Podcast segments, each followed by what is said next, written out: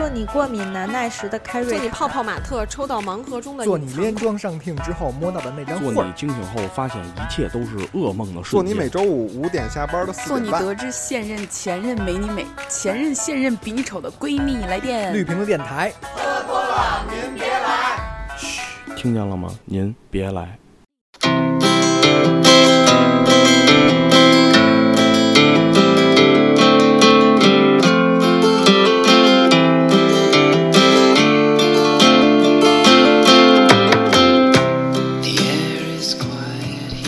Hello，欢迎收听本期绿瓶子电台，我是汤汤。Hello，大家好，我是大牙，又来了。哦，你好营业！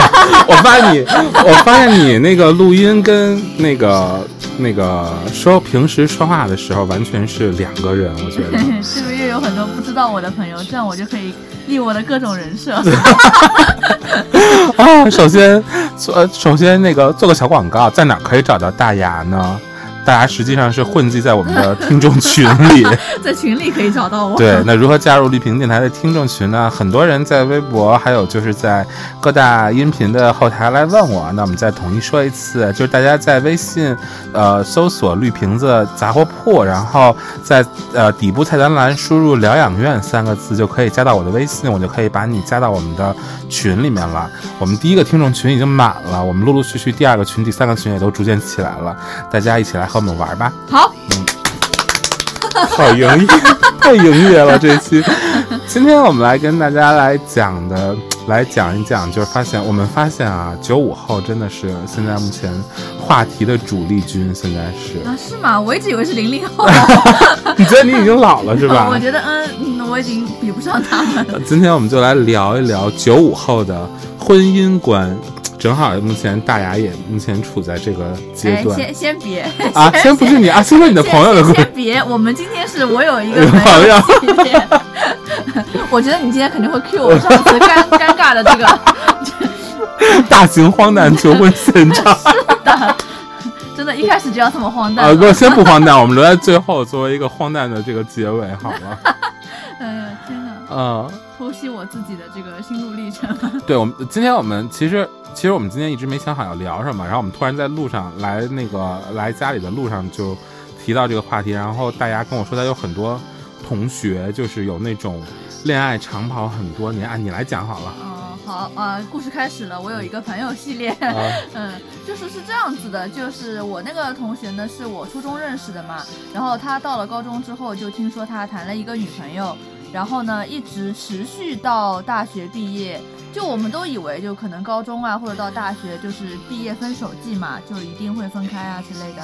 但他们一直坚持到这么久，所以就开始有人问他了，说：“哎，你跟你女朋友是不是要结婚了呀？是不是要结婚了呀？”就这样，也就问了两三年呢，嗯，都没有答复。然后到今年，突然有一天，就看到他朋友圈发了一个结婚证书的照片，就觉得哇，终于修成正果了。而且就这个渊源特别特别有渊源，就是说这个男生呢，他其实是我玩到现在比较好的朋友的一个前男友。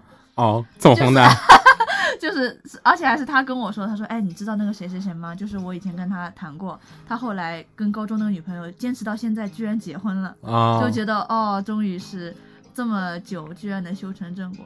但是我身边其实不知道你身边有没有这种恋爱长跑的人，就是说到后面也没有结婚，就现在还在一起。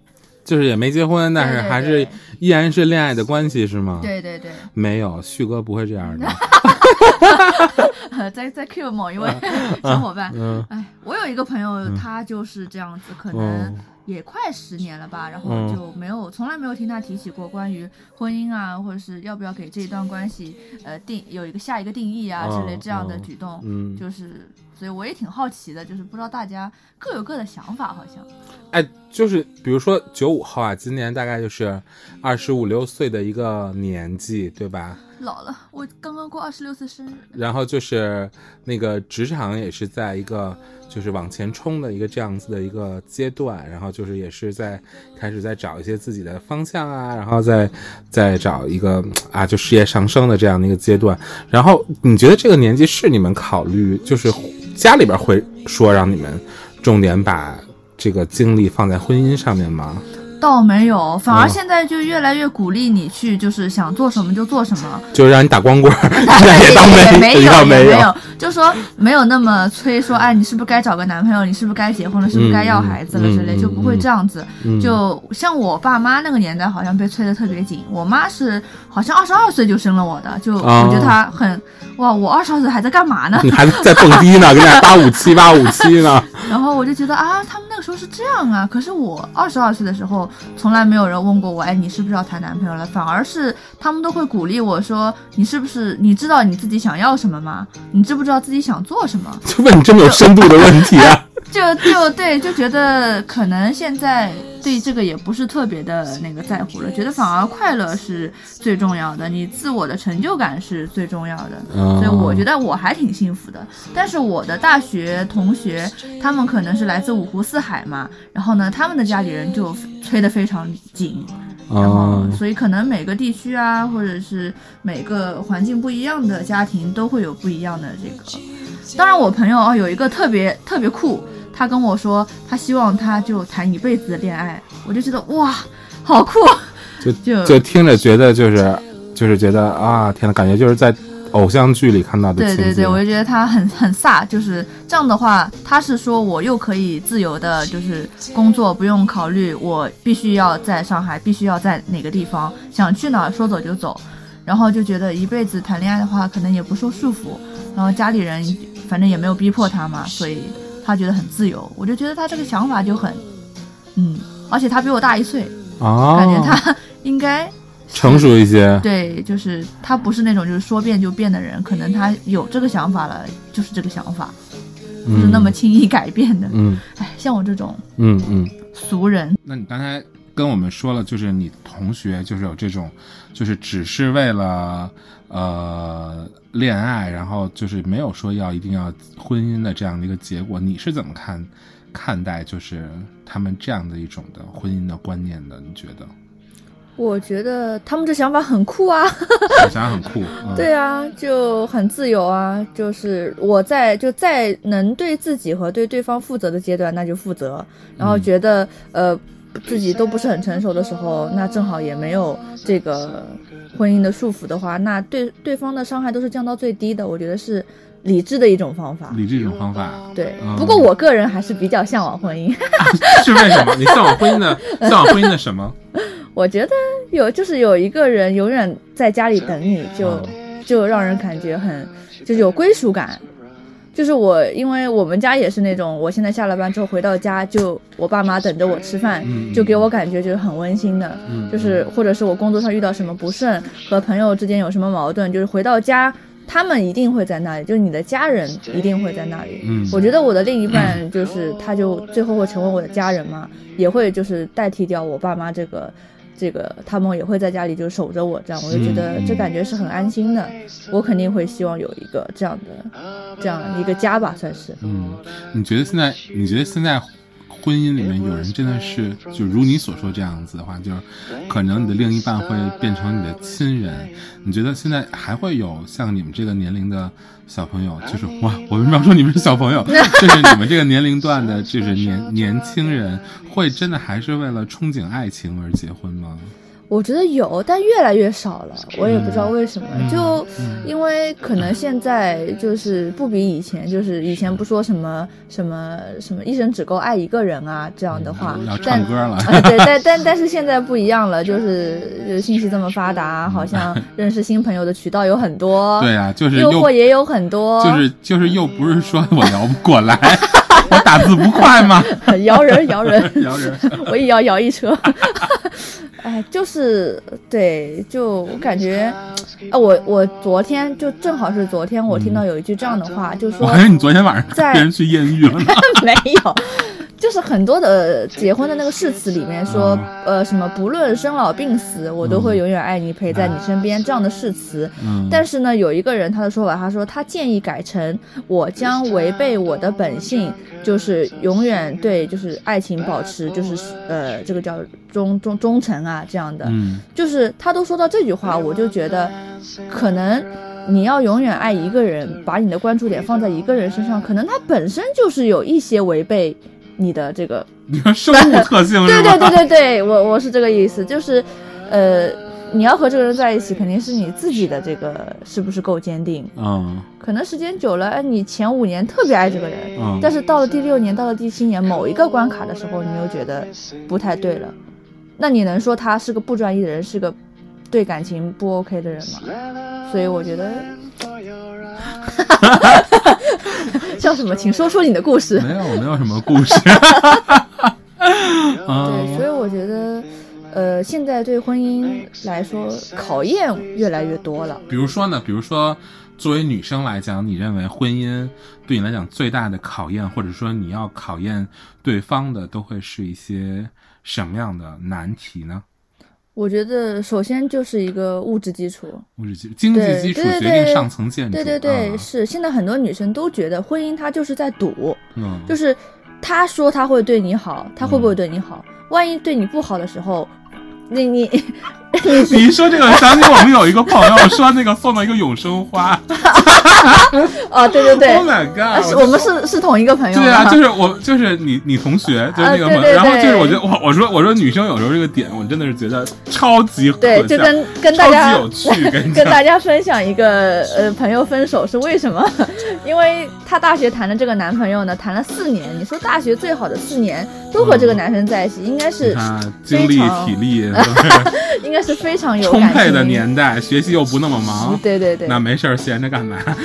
然后呢，这个男生呢，家里条件其实还是可以的。然后呢，因为他最后呃实习的时候也进了日企，他的那个实习工资也也四五千呢，就是不低的。嗯，然后呢，他给我朋友送了一个，呃，某某牌的某 Only 的一个永生花。嗯这个永生花的大小大约就是，咱我们指甲盖，大概就是你的小拇指那么大，直接盖儿那么大一个，而且还在呃三八女王节给给他发三块八的红包，好荒好荒诞。就真的非常的无语。反正因为种种的事情，当然不仅是因为这些，最后还是分开了。哎，那你觉得你觉得觉得女生女生会因为这些，就是因为这些细枝末节的小事儿，才决定要不要跟这个人走下去吗？如果比如说啊，就是说你说他发这个三块八的红包这件事情，我们分开两段来说啊，就有可能浪漫一点，就是说可能是我们我在为我们的未来在做积蓄，在做打算，然后。然后又又表达了我的心意，又为我们的未来去储蓄了一笔什么什么样的基金？你觉得如果是这样的话，那个女生或者你作为那个女生的话，你会感到很安慰吗？我觉得你得说，就啊你得让我知道你是因为什么，然后给我 给我发了三块八的红包和指甲盖儿大的 Rose Only。哎呀，我说说出来了，天哪！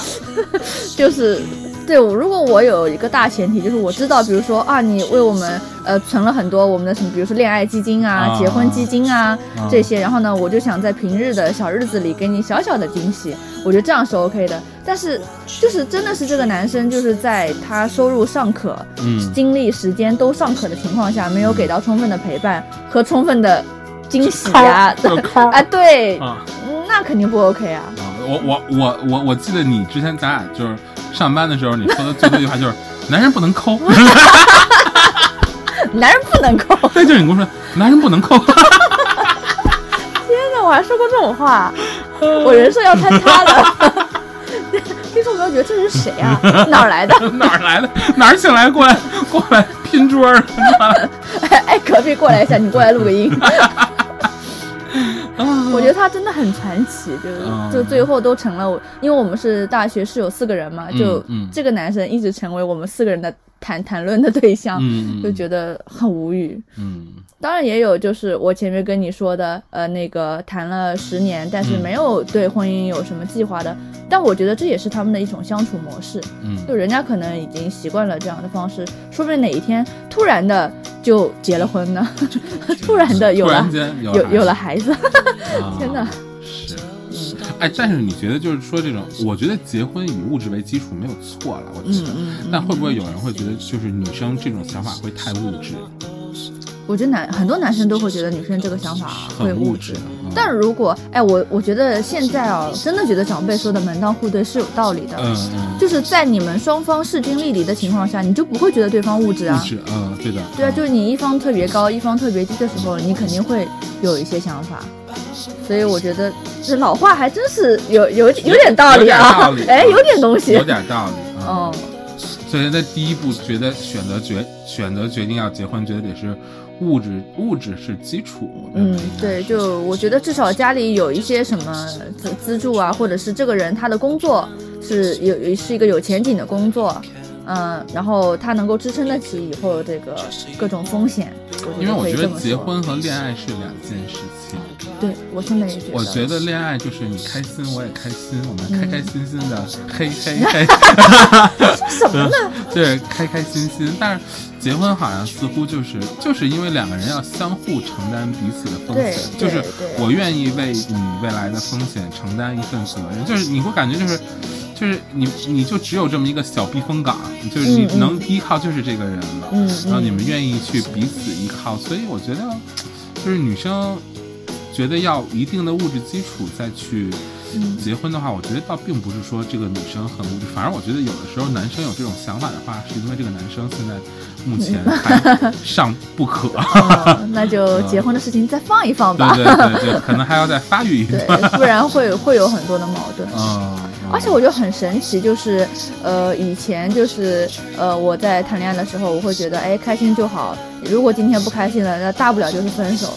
但是自从就是我决定要要结婚的时候，我就觉得哎，我现在不能这么这么为人处事了，我得要成熟一点。比如说我的工作要更上进一点，因为以后有可能我也要为对方承担风险。嗯他在工作或者是什么时候不 OK 的时候，我需要去帮他一把。然后呢，我在就是可能不是很 OK 的时候，他需要来帮我一把，就是嗯。互相扶持的这种感觉。我就突然有一种莫名其妙的责任感，就 就觉得感觉肩上有有有有重量，呃，对，就是不行，我我得好好干，不行，我不能再这么 浑浑噩噩，这个风花雪月是吧？风花雪月还行，呃，就这种很奇怪的责任感就冒出来了，就哎，成熟了那你觉得这是一个什么样的一个，就是什么样的一个瞬间，让你立刻就是有这种想法的一个转变呢？我觉得就是被求婚开始。哦天哪！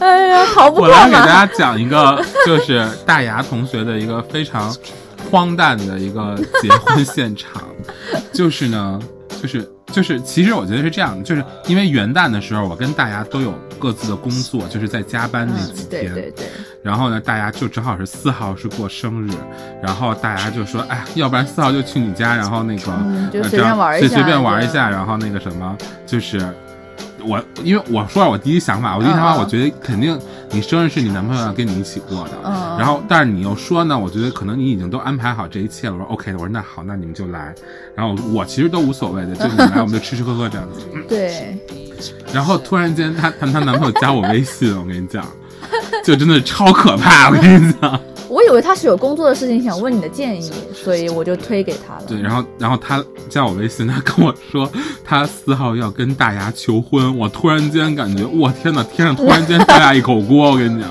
我说天哪，我说我说这也太荒诞了吧，我说你俩求婚现场啊，见证人只有我一个，因为你知道我理解的求婚现场应该是就是双方的朋友，哦很庞大的一个然后比如比如大家约了一个什么大的 party，然后那个。哦突然间就这几天，那个男生就变得鬼鬼祟祟，开始就是你知道吗？就他就开始去设置各个环节怎么样，左边蹦一惊喜，右边蹦一惊喜，这种你知道吧？我完全没想到，对，然后那个 你也没想到我也，没想到，我我我我我我觉得我更没想到是我们会看一个剧，你说你说，就是就是真的没有把你们当外人那种，真的是度过一个很平凡的午后，我跟你讲。然后她男朋友就跟我说呢，他说本身是他已经计划好了，找了他的朋友，找了他的同学，然后谁谁谁负责拿花儿，谁谁谁负责灯光、音响、拍照，巴拉巴拉。的哎，说都已经安排好了，然后呢，你突然间就是有这个变化，他就你也知道他也不不敢跟你顶顶嘴 那种，哦，就是我突然跟他说要去要啊要找你玩儿，哎，要来我这儿，然后他呢又不敢违背你的心 愿，然后就只能向我求助。我说好，我说你需要我怎么配合你，然后我就来我就来就帮助你去完成这件事情，然后我们就对然后就是。就是就是有时候直男买花真的是不要有太多期待，我跟你讲，天呐，那个灯我真的那个彩灯我真的拿到永生难忘。我真的拿到那个彩灯的那一刻，我真心想，我说你成功定了，你就。天呐，那个灯！就你知道，因为他说他要求婚，我就当时我就在想，我说要不要为你们准备一束花？嗯，然后后来我一想，我觉得他应该会准备这件事情的。哦其实我前一天都已经。都都已经在挑这件事情，因为我我很苦恼送你什么生日礼物，你知道吧？又怕送完这个生日礼物之后会喧宾夺主，你知道吗？就是就是，其实那天的主题不应该是你过生日，是他要求婚，哦你明白吧？所以就想很久要送你什么东西。本来我说要要平时呢，我说那就送佳慧一束花吧，或者是送个佳慧一个什么，就是女女生一点的，以什么鲜花为主题的这个东西。后来一想，这不行，一定是有人会安排这件事情的。然后我就从早就开始去了，就开始给给大家就开始收花儿，然后还要把它藏在我的房间的一个柜子里。然后我们就很正常的吃了中午饭，然后就要度过一个欢快的午后时光。那么这个欢快的午后时光的时候呢，就是那两天看了一个同志题材的剧，然后我们三个人在那儿津津有味的看了一个同志题材的剧，就是一对 情侣加上佳琪，我们三个就在那边看一部同性题材的电影。然后最后还很感动，他很感动，然后然后佳慧就说：“哇，你看他们有真爱，你知道吗？”你看，就是他们最后肯定在一起了，这个结局。对对对对，他就就很意难平。看完那之后，他说：“哇，真的就觉得哇，怎么台词这样的感觉？”对哇，他他说我再陪你走一段，我天，我要哭了，要哭了，就感觉就感觉大家已经入戏到那个，就已经入戏到这个剧的情境里面了。突然间有人求婚，就在这一个，而且很奇怪，你知道那个点也很奇怪，那个点大概是四点半五点左右，他说：“哎。”要不我们那个什么切蛋糕？我说啊，这蛋糕不都是都最后一趴的晚吃个晚饭聊聊天，哎，来切个蛋糕。我说你这么着急啊？那那那行吧。后来我看他那样子，就是感觉这个蛋糕切的前不着村后不着店，你知道吗？对，我说前面还是一个给片儿。我说这个点你要切蛋糕，我们 刚才还很感动哎，你你你要喝口水消化一下。然后就看完之后，突然就说。来，我们吃个蛋糕，就是我接收到他的那个信息了，就是我要求婚了，这个感觉他憋不住了，感觉是。哦。他是不是怕我再放一部新的？直男可能有点受不了，信息量太大了。信息量太大，读不懂你们的 这个这个感情故事是什么？为什么今天要看这个？呃，超超荒诞的一个。好无语啊！然后就是你知道，就是。就大牙的性格是一个非常直爽的一个性格，就是当他那个，就是她男朋友说愿意嫁给我吗？就是就是正常的那个求婚现场，应该都是大家就是嘤嘤一团，然后就是女生 嗯我愿意就这种的，你知道吗？并没有。然后大家就是好的哥哥，就这种 哥哥，我们就此就此结拜了，就这种感觉，有种大大口吃肉大碗喝酒的感觉。对，感觉是大就是是结拜的现场，不是求婚的现场。哎，嗯，就我没有想到就这样子嘛，然后我又觉得应该要，他都准备了这么多，要给他点鼓励，嗯、不然以后可能什么惊喜都没有了，所以要鼓励他，我说嗯，好的好的，没问题。嗯、就哎，很奇怪，就是我觉得最尴尬的是我吧，辛苦你了，心疼你三秒。就是唯一的，就是就是别人求婚就都是大片的朋友作为见证，然后。就是大大在大家的掌声中，鲜花泪水这种，然后然后就是在他们的求婚现场，只有一个懵逼的我，啊，对，而且还充当这个摄像大师，对，一直蹲在那儿拍，站在那儿拍，各种角度拍，对，太多，还把我拍成那样，天哪！然后，然后就是，你就说，就那一刻，你觉得你就有责任了，是吗？对，因为其实我没有期待有这个环节，因为我觉得就是我们就是普通人嘛，就、嗯、呃差不多到点儿了，就该结婚就结呗，就就这样，嗯、没有期待有一个这样的环节。就是你不会觉得什么都不做，你肚子就会鼓 鼓起来，然后里面就会有个婴儿吧？对，就是就是四目相对就就诞生新的生命那种啊。嗯对，我就觉得，就我们俩就平平凡凡的走走下去呗。然后突然有了这个环节之后，就是当下其实我就是还把他当成我的男朋友，没有把他嗯当成我未来的伴侣。就嗯后来回到家，我就细想，就突然觉得啊，我身上的责任重了，就是我对这个人承诺了，所以我要完成这个承诺。就你觉是得你就是觉得从那个时时刻，就是你你就是呃走向了下一个 moment 是吗？对、嗯对，有这个感觉，就是就就觉得，哎，我以后要要考虑更多的事情了，就不能像现在只只顾着快乐开心，嗯眼下的快乐开心，嗯嗯，所以就突然有一份责任感。嗯不知道有没有其他小小伙伴有这个？你们会会有焦虑吗？对焦虑啥呢？你比如说你，比如比如说你对于婚姻的焦虑，你觉得你会？我觉得，哎呀，我的我我塞不进礼服，这个这是重点吗？哎，就是很担心以后。不过确实有一次看你做伴娘的礼服，真是触目惊心。跟你说，那那也也挺漂亮的。就我觉得那个礼服真的受受尽了委屈，感觉那哎呀，没关系，新娘最美就可以了。我就是一个 陪绿叶，衬绿叶我就是个绿叶。绿叶。就觉得我很担心以后，万一两个人住在一起啊，或者是双方的亲戚啊，会不会有一些不可调和的矛盾？我很担心。比如说呢？就就万一跟婆婆公公就处不好啊，或者是万一，嗯、我爸对就对他不是很满意啊。你爸又不是没见过他，你爸？当当当然是见过，就是会有一些可能多余的担心吧，但是就是会会焦虑，会发会会怕会不会发生一些什么不好的事情，我 hold 不住，我嗯没办法把它把它抡抡圆了，把这事情给铺好了，就会有这个担心。而且我感觉结婚，中国人结婚还是有很多需要操心的事情。嗯比如什么场地呀、怎么怎么地呀、就，而且我我还很担心一点，就是呃，我那一天那个就是元旦求婚了之后，我再回到办公室的时候，我的小伙伴就是办公室的小伙伴，他们都知道了，我不知道是我敏感吗？我感觉他们对我就有距离感了，就是有一种本来大家都是小伙伴，对吧？啊都没有结婚，都没有怎么地，但突然哎，你被求婚了。哎，你是人妻了，以后就有距离感了，不能约周末约你出去喝酒了，不能约你去逛街了，就是我突然感觉有点距离感了。有吗？我我是有，而且嗯我这个感觉还是之前在我同事她当妈妈之后嗯也有这个感觉，就是我跟她本来是很要好，可以各种吹牛皮的人，嗯，但是她当了妈妈之后，我真的跟她距离就渐行渐远了。那是为什么呢？呃，第一可能是因为他需要休息，他需要带小宝宝，所以时间上没有办法。嗯其次是因为我们的话题可能就没有那么不太像以前那么那么开，啊或者是那么呃，对，可以天南地北的聊。所以我觉得，就可能得把握点度，可能就是得对是吧？我觉得啊搂着点劲儿。是不是婚姻会让我跟我的小伙伴拉开距离呢？我有点担心。我觉得你到时候你真的进入婚姻生活，我觉得你都没有时间考虑你跟你的朋友，这个小伙伴的这个时间，因为你你到时候一定会有很多的家务事都要你自己去完成。你看我那大包小包自己拎回来，那这样不就又失去了很多乐趣吗？就是你每天你，我觉得婚后很多的生活都是围绕着这个柴米油盐去过的，这就是日子。我觉得，要不我再考虑考虑，你把那钻抠下来，你们先抠下来。把那钻先抠下来，把人家还他。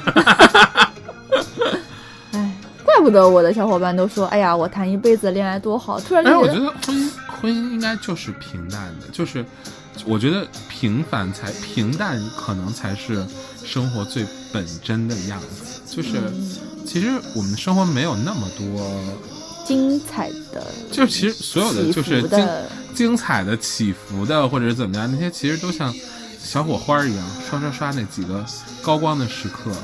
然后其实更多的时候，其实都是很平凡的生活，我觉得。对不对天哪？你看我们的我们的工作也是，我们我们费尽了多少的努力，然后怎么样的之后，你说我们其实也就为了完成一个一个目这目标，然后这个目标可能才是这个阶段的一个高光的时刻，但你。你给把它放到一个很长的一个时间里面去看的话，它其实就是在这个漫长的时间点里边非常小的一个嗯瞬间。那其实更多的时候的生活，它本身就是平凡的，没有那么多的那个跌宕起伏的。所以所以说，在步入平凡之前，只要有过高光时刻，就已经人生就圆满了。我觉得你俩的求婚可能是我人生的高光时刻，高光时刻真的好荒诞。哎，天哪！真的你你知道我回去路上我还问他，我我嗯就你还说我问这个问题不是很恰当吗嗯嗯嗯？我就问他，我说你真的想好了吗？啊！对，我觉得这个很这个这个问题真的很很很不专业，听起来。就是我这个时候是抛开了，就是我们俩是男女朋友的这个身份，我就是发自灵魂的拷问，就是说你真的想好了？不然呢？你认为他专门演给我看的真人秀吗？你觉得是给我？呃，对因为我觉得我很好奇，你是就是一个人抱着怎样的一个勇气，能够嗯就是说冒着可能会被拒绝的一个风险，他肯定是他肯定是下定了决心想跟你在一起啊，一定是这样的，对不所以对？所以我觉得还就挺勇气可嘉的，嗯，就是要你要哭了吗？嗯 所以说，哎呀，那些没有结婚的小伙伴，要不试一试吧？啊，我天，开始劝他们，别谈一辈子恋爱，试试吧。嗯，呃，到到到我这边来试试。哎，但其实也有很多人，他们认为觉得婚姻可能不是他们觉得，就是有人会认为，就是对婚姻的憧憬是认为他，比如说你希望一个有属于自己的一个家庭、一个港湾，但是很多时候也有很多人，他们觉得就是不一定非得是那一张纸才能证明对对你的承诺这件事情。嗯，对，是有啊，就是我说嘛，我朋友他好像已经恋爱第十年之类的，都嗯没有提起过，就是我们闲聊天都没有聊聊起过这个话题。就是我觉得他们可能会有自己的打算，或者是他觉得这样的状态就已经很好，嗯，嗯所以就继续维持这样的状态就可以了。嗯所以我感觉，其实我们就九零后、九五后，就对感情各有各的看法，因为各有其你像我们我们这个年龄的，就是我周围的朋友，他们基本上都已经是已经有有孩子了，嗯已经是为人父母了，就是孩子可能都一两岁这样子，就感觉他们的生活重心已经完全是在他们的孩子的身上。哦。嗯，对，就很简单就，比如说他孩子刚刚出生，他可能没有每天没有什么自己的时间。嗯对比如说我跟他说，我跟他说，我说什么什么综艺最近又开播，他说我现在真的没有时间，他说我现在每天能看看抖音已经是我最大的这个娱乐时间了。嗯。就感觉他所有的精力都已经放在他的孩子身上，然后还有周围有的这个男男生的朋友，我不是说男，我不是说男生天天生懒惰还是怎么样的，就是可能就是事业心没有特别的强，嗯，但是他当他有了孩子之后，他也会自己有些要为我要为我的小孩赚奶粉钱。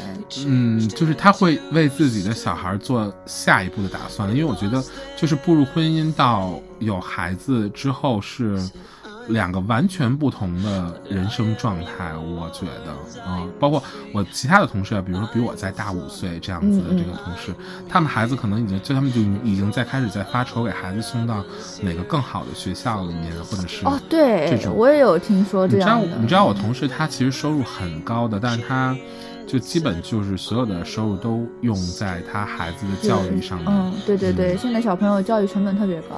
对的，所以就是觉得，哎，就是每个人的这个人这个人生阶段，就是都有不同的重心和重点，所以我觉得，就是步入婚姻之后，一定是会有不同的这个。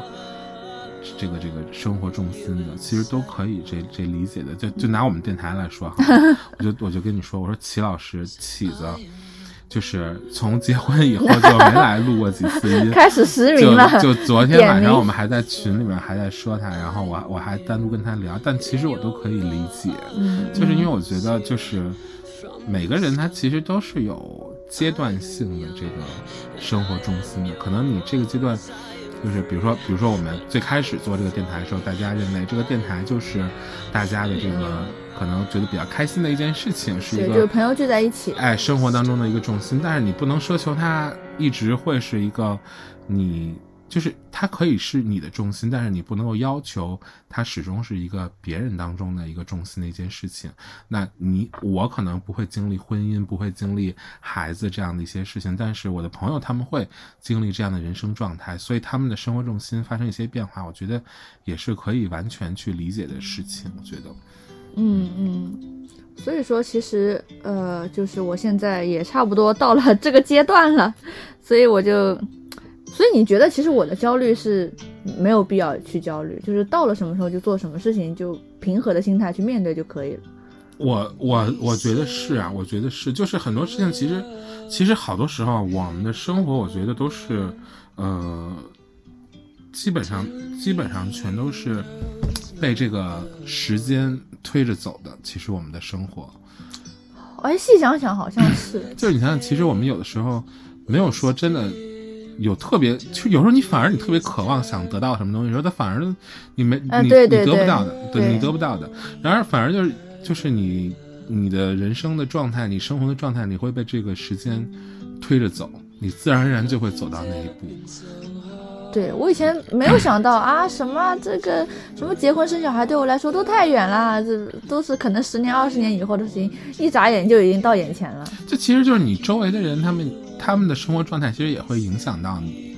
就你看啊、大家现在都开始在谈论结婚了，那可能我们也是要到了这个这个这个阶段了，而且就是你觉得啊，彼此双方其实都已经逐渐逐渐都在为这个目标在努力，在在成熟，在发育，在成长。那你觉得其实其实到时候，其实就是婚姻会到来的时候，你就觉得它就是一个很自然而然的一个事情。嗯，原来是这样子。那因为其实我以前，她我有个朋友嘛，她就是跟她男朋友感情比较稳定之后，嗯跟我们几位朋友的联系就渐渐变少了。嗯我当时还非常不理解对对对，我非常不理解。有有有有异性没没人性？对，我就觉得啊，为什么呢？我们不就每一年就是我们四个小伙伴固定的四个人嗯过生日的时候出来见一面，为什么就连这样一年四次都已经做不到了呢？我当时还挺埋怨的，我觉得，我就觉得为什么你为什么要这样子？但是其他的另外几个小伙伴就劝我嘛，就说、嗯那可能人家跟她男朋友已经决定要走下一步啦，嗯他们可能要以家庭为重啊，而且他们家住那么远，就是可能在上海的另一头，我们在上海的这一头，嗯，也真的是要抽出一个周末的时间来，也不是很容易的。对的，所以就这样的话，哎，也渐渐能理解他了。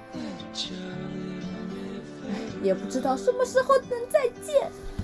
就很很久很很久没有见这个朋友。嗯，有有快一年，有哦，有快一年。这都算是短的。我有很多朋友，就是我们都已经有三四年没有见过。当然，我也是因为来上海之后回北京的频次比较、比较少，然后回回北京也基本就是录音，然后再安排点自己其他的事情，就基本就是要回到上海来了。对，我就感觉好像就大家都在渐行渐远了，就有点有点舍不得。其实，对，但这是没有办法的，就是就是大家都有自己的这个追求的理想和目标。嗯，就我以前因为号称就是绝对不会什么有异性没人性，你绝对会最后是最没有人性那一个，我觉得，就是回家就死都叫不出来。不行不行，我不行我不行，老公在家，老公在家，先把这个人设立起来。真恶心，我要吐了！天哪，我为什么一天到晚在做这种事天啊？哪，太恶心了，我真录不下去。哎，外面那个女的要不要进来？Q 你了。我觉得她还挺好的，我觉得她就是对你百依百顺的，我觉得特别符合上海上海女性找老公的这个人设。还行吧。哎，上海女生是都这样吗？就是一定要占强势的那一方？没有啊，上海女生就是大家都就就是都很蛮嘤嘤嘤的那种。有吗？有，你你从来没有嘤嘤嘤过那是你。没见到。哎呀呀呀呀呀！吓到我了！天哪！哎，但反正因为上海男人都是出了名的那个，这个这个叫麻达嗦，就是啊买、买买菜什么什么洗米烧饭，这个上海话一个说法，就是上海男人都会。然后啊就是上班麻达扫，然后顾家这种，基本都是这那样子。那女人干嘛？就是跟姐妹嗨就是就是每天下午的贵妇下午茶这种五星级啊，这种高星级酒店，对，就是拍拍照片，发发微博。嗯，哎，你说就是，哎，有那那些他们没有，就是比如说没有对象的那些，嗯就真的是就像他们说的啊，我就谈一辈子恋爱，或者我一个人就可以吗？其实我觉得说不定是 什么？你说出来，这可是大牙自己说的，得 得罪了，得罪了。就我也很好奇，就他们的心态，我们身边有这样的我有，我身边有很多同事，有几个同事吧，也不是很多，有几个同事是这样的，他们的工作非常的这优秀，可以说已经是这个行业当中就是非常尖端的人物。然后嗯我们聊天的时候呢，就是他就会觉得，就是随着他的年纪的增长，嗯他反而觉得自己就越来越挑剔了。哦，你明白吗？他就觉得跟谁在一起都可能有一点点不舒服，就是他就是总是觉得，哎，他可能差一点，他可能差一点，就是他没有那个感觉，你明白吧？哦，嗯。就我是想是是，然后当当他有天跟我说，他说他对谁谁有感觉的时候，我就整整个人大跌眼镜。我说怎么会是他？就是，谁啊？那么写小纸条给我？哎不，你不你不认识，是我以前的这个这个同事，就是就是就是有时候这聊天，然后就他有时候就就也不能说他对一个人人有感觉吧，就之前他也有有一个有有一个男性在追求她，然后就是跟我聊，就有的时候女生可能就是年纪增长了之后，她可能。不是那么就你说你说她的这个物质自己能自给自足，对对对对对，富足的时候，她可能更追求的是这个精神层面的，就是能不能有这个精神层面的安慰，可能是更关键的。我觉得那个就是完全是，我觉得那是一个非常高的需求，不是说简单就能够。那也是啊，就是如果我都这么优秀了，而且我都到现在了，然后我一定得挑、啊。然后我然，然后我总是介绍给他，就是年轻的这个男生给他，我说 先玩他。天哪，你在说什么啊？这能播吗？这不能，快掐掉。哦，就可能他们自己就是精神或者是物质够富足了，他就要在这个精神层面、啊、我我给他介绍男生都不差，然后呢，然后呢，他就是出去吃个饭之后就是没有下文，他说真的啊，真的不行，跟我说。哎，这又我我又想起来我说的那句，就是今天我下午跟你说的，就是嗯。我是属于那种会给自己机会的人，就是不是会因为一次不 OK 就就去推翻的，就是。我觉得他可能也是也是尝试了很大场面，应该见过不见过不少，哦所以他不不 care 那那些，哦他可能更要求的是说他希望有一个有趣的灵魂，他可能需要一个。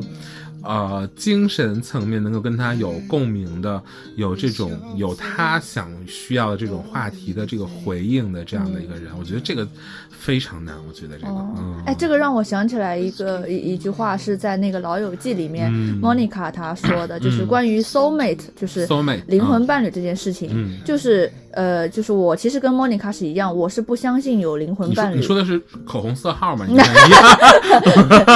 我不相信灵魂伴侣这件事情，嗯就是我觉得世界上没有一个完全和你灵魂能够非常的契合的一个人，都是需要两个人互相去经营、互相去努力磨合嗯，出来的一个。但是也有一些人，就是他觉得，我觉得我认为世界上一定有 soul mate，一定我觉得有吧？我觉得，嗯嗯，我觉就是可能分这样两派吧，就是。嗯嗯嗯，但我觉得就太特别难得，就是如果你要找到一个这样的一个伴侣的话，我觉得就真的还挺难的。就是所以我，我为什么今天聊，我就想聊九五后这件事情，因为我觉得不同的年龄段对于婚姻的看法，嗯对于自己另外一半的这个要求，我觉得都是不一样的。所以我觉得其实还是有蛮大的区别的。那我觉得我的想法可能偏传统了，可能哎呀我其他的九五后的小伙伴不一定这么想的。啊，他们说我就要谈一辈子恋爱，其他其他九五后还开心啊！我正当年呢，我的大爷妈呀！我还没玩够呢。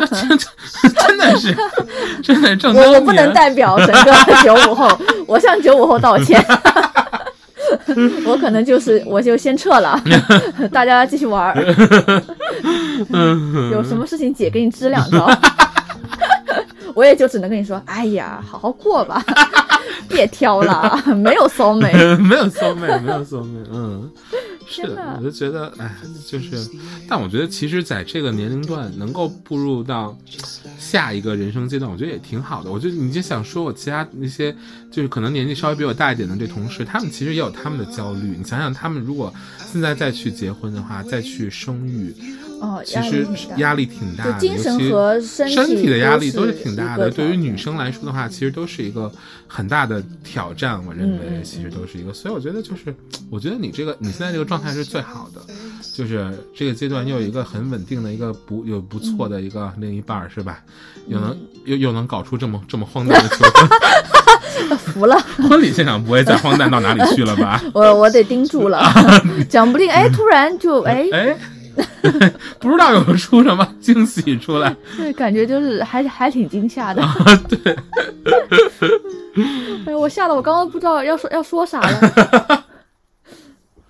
我想想，嗯我刚刚要说什么来着？就我刚我刚刚说的，我觉得就是你这个阶段，其实这么去做，其实也挺好的。就是他们其实哦哦，对对对，就是因为我是那种，就是反正我我人生大概就这么几件事得做的。嗯哦，那既然做了，呃，有机会的话能尽早做好，那那就尽早完成嘛什。么是绝育吗？对对，来七番七番，Q 你 Q 你。就我觉得，就是结婚生孩子这件事情，我的人生是一定会发生的。嗯所以如果有这个机会的话，就就尽快落实。啊，怎么感觉像工作一样？工作一样，啊那赶赶紧有个 checklist，每个哎开始画 SOP 有吗？SOP 快，第一步、第二步都做好。啊。我觉得反正我是这样的一个感受。下次我觉得我们要邀请一点那种跟我们截然相反的，相反的，对，这样我们的对话可能更有冲击力。四十多岁都都都都他妈是光棍那种 是吗就？是哎，人生不值得，爱情不值得，趁年轻先玩去然，后泡一杯茶是吧？我跟你说不值得。不值得。嗯，我们现在还有什么小伙伴有什么更加奇葩的想法吗？没有，我们现在没小伙伴，就我们两个人。就就就只有我们俩，我们现在只能跟听众对话是吗？我们现在跟听众也对不了话，我们的听众只能听我们两个人逼逼。现在，我们逼逼的差不多了，怎么办呢那？其实其实就是差不多了。其实我觉得九五后现在目前就以你为首的九五后吧，这一类九五后。别别以我相为相对来说还，我觉得相对来说还是比较传统的一辈的。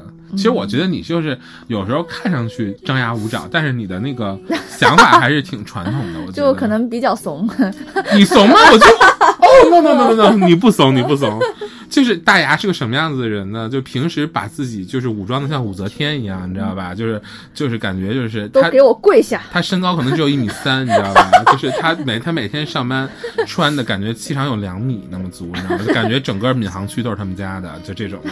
闵行区区长那种，你知道吧？就那个闵行？静安，静安。啊，静安静安区区长，就恨不得就是每天那个口红色号涂的，就是就是啊，我天哪，女王，就就女王范儿那种的。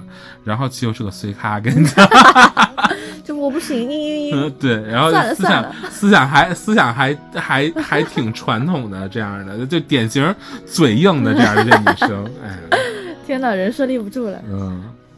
然后她的婚姻观念是这样的，我不知道现在有多少的九五后的小朋友们现在也开始在，开始已经在这个阶段在考虑这个阶段的事情了。哎，其实我觉得我们电台挺神奇的，有人有人说我们电台陪伴了他们从高中到大学到结婚到生子，其实真的是。啊这一整个阶段对都对，已经都快七年了，我们电台已经哦，差不多，其实也是陪伴大家度过了一个一个或者两个人生阶段的变化的时候了。